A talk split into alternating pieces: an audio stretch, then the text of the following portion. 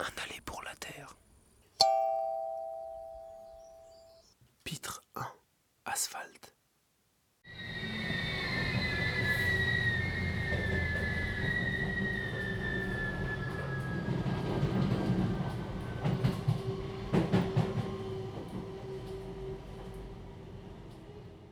Tout est parfait. Pendant les quelques secondes ou minutes qui suivent, tout est parfait. Le smog éternel se crève pour laisser percer cette lumière divine annonçant le retour de l'espoir et de la paix dans le monde. L'espace d'un instant, la grâce, tout est vraiment parfait.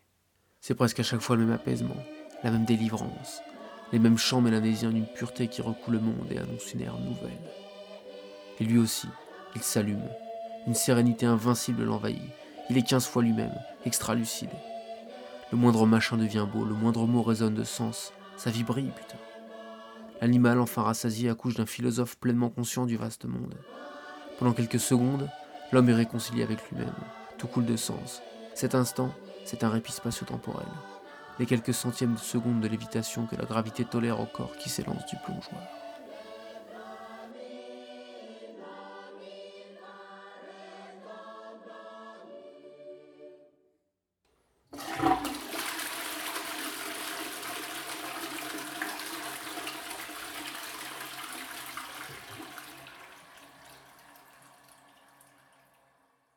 Puis plouf, ça retombe. La pièce réapparaît, les murs, les lumières, les meubles, l'odeur musquée du sexe sur le bout des doigts, les impératifs, les embrouilles, les bruits de bagnole derrière les doubles vitrages, le bruit du temps qui passe, toutes ces choses qui ramènent à la réalité comme ces vagues trop fortes qui confisquent le large.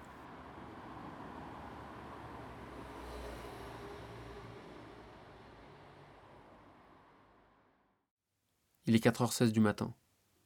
Il n'y a pas plus de bruit que de lumière. Tout le monde dort. Tout le monde sauf lui, qui se réveille difficilement, lequel sont maculé d'illusions nocturnes.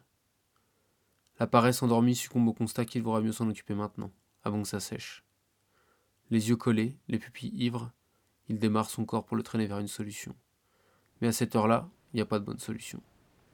Il y a juste cette tâche, que ses 27 ans étaient censés lui épargner, et il y a le fait qu'il dit chez ses parents, ce constat implacable que sa vie sentimentale ressemble à la verdure sahélienne, que le robinet fait plus de bruit que les chutes d'Iguassou, et que le parquet grince lourdement alors que la maison a le sommeil léger.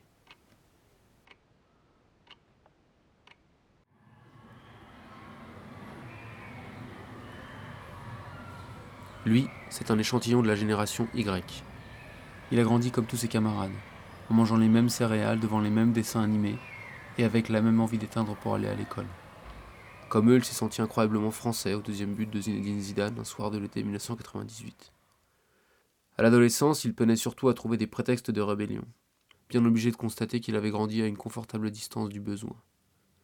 Il y a toujours des moments difficiles parce que c'est le jeu et qu'on ne peut pas tricher, mais globalement, sa vie avait avancé sans trop de râteaux, de petits échecs en petits succès, jusqu'à de bonnes études conclues par un diplôme, célébré dans l'alcool et mal de tête. Puis il avait rédigé la lettre de motivation que tout le monde, et réussi à dégoter le même stage que tout le monde. Un peu chiant mais pas si mal. Comme tu conseilles du privé, il faut comprendre le public et de toute façon le but in fine de ce qu'on fait c'est... Mais parfois tu es dans des, des projets qui sont euh, qui n'ont pas de sens. Il sentait bien que toute cette progression était en train de l'anesthésier et passait ses pauses déjeuner, comme d'autres cas emblématiques de sa génération, à rêvasser d'une vie plus palpitante, mue par une quête de sens et une défiance viscérale à l'égard des choses convenues. Sa vie, c'est un film.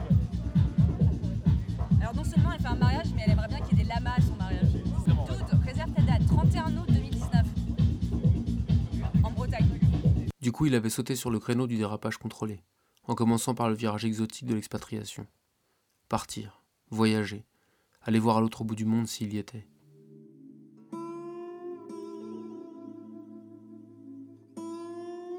Partir. Tout quitter. Débarquer comme un cow-boy sans troupeau, au milieu d'une jungle de mots et de lieux inconnus. Un jour, il se rendit compte que travailler dans un bureau à l'autre bout du monde consistait malgré tout à travailler dans un bureau. Il entreprit alors de pourchasser le panache plus loin, plus fort, à travers une pratique pratiquée des aventuriers de la génération Y, le tour du monde.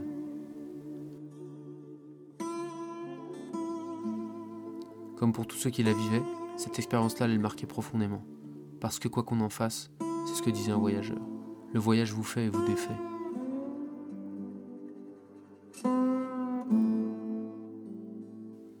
Au lieu d'assouvir une éphémère pulsion de n'importe quoi, débouchant sur un retour à la normale, sa promenade confirma son envie de ne pas faire comme les autres et lui donna une autre idée. Quitter la ville et aller voir à la campagne si le bonheur s'y trouvait. À la vie urbaine plus forte que soi, qu'il payait en dépendance, en superflu et en passivité, il voulait substituer une vie plus proche de la terre, de l'animal, de l'espace et du silence. C'était une quête d'absolu, de vrai, de palpable, de cohérence, de sobriété, peut-être même de virilité. Une quête, quoi.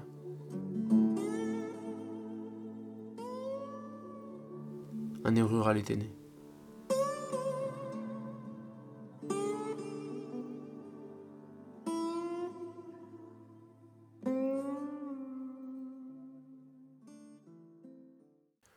En attendant le grand départ pour le paradis perdu, il fallait encore le trouver.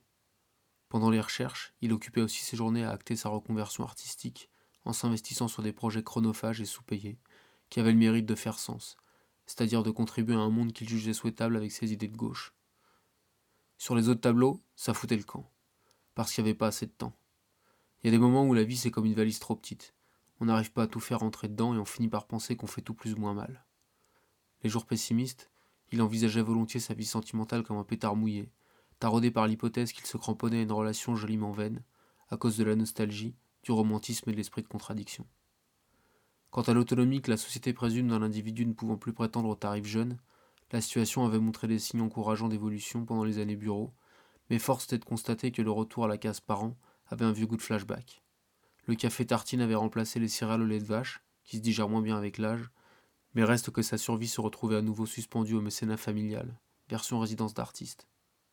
Même ses potes commençaient à lui payer des coups un peu trop souvent en invoquant les différences de revenus. Et se faire subventionner, c'était pas son idéal dans la vie. Alors il fallait trouver une solution durable.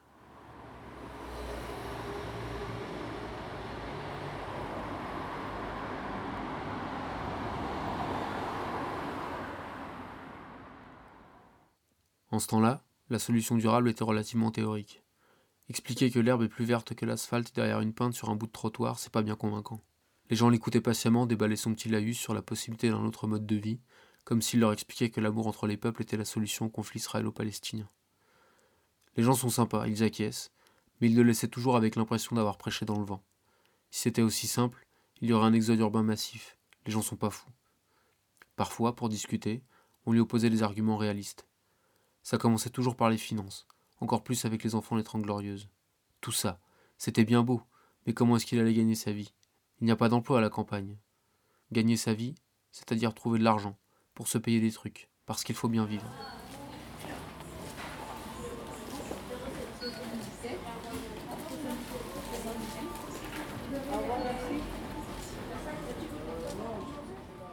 Les quelques pistes qu'il jetait dans l'interrogatoire, assez éloignées du contrat à durée indéterminée, faisait rarement mouche et entraînait tout au plus un petit ouais, avec pas mal de points de suspension. Si tant est qu'il arrive à se débarrasser du problème central des chiffres sur le compte en banque, la deuxième réserve concernait le constat largement répandu qu'à la campagne, quand même, on se fait sacrément chier. Alors oui, il y a des avantages, et beaucoup d'urbains apprécient d'y passer vacances et week-ends. Mais reste qu'il n'y a pas de musée, pas de cinéma, pas de commerce, pas d'endroit où sortir, presque pas de gens ou pas les bons. Toutes ces aménités, cette culture, ces distractions, ces opportunités, et toute cette civilisation que la ville offre, la campagne en était privée. La dernière réserve, pas des moindres, était quand même que par le jeu d'une concentration démographique rurale plus faible, la campagne était le décor bucolique d'une misère sexuelle et sentimentale invraisemblable. C'était pas forcément un bon plan.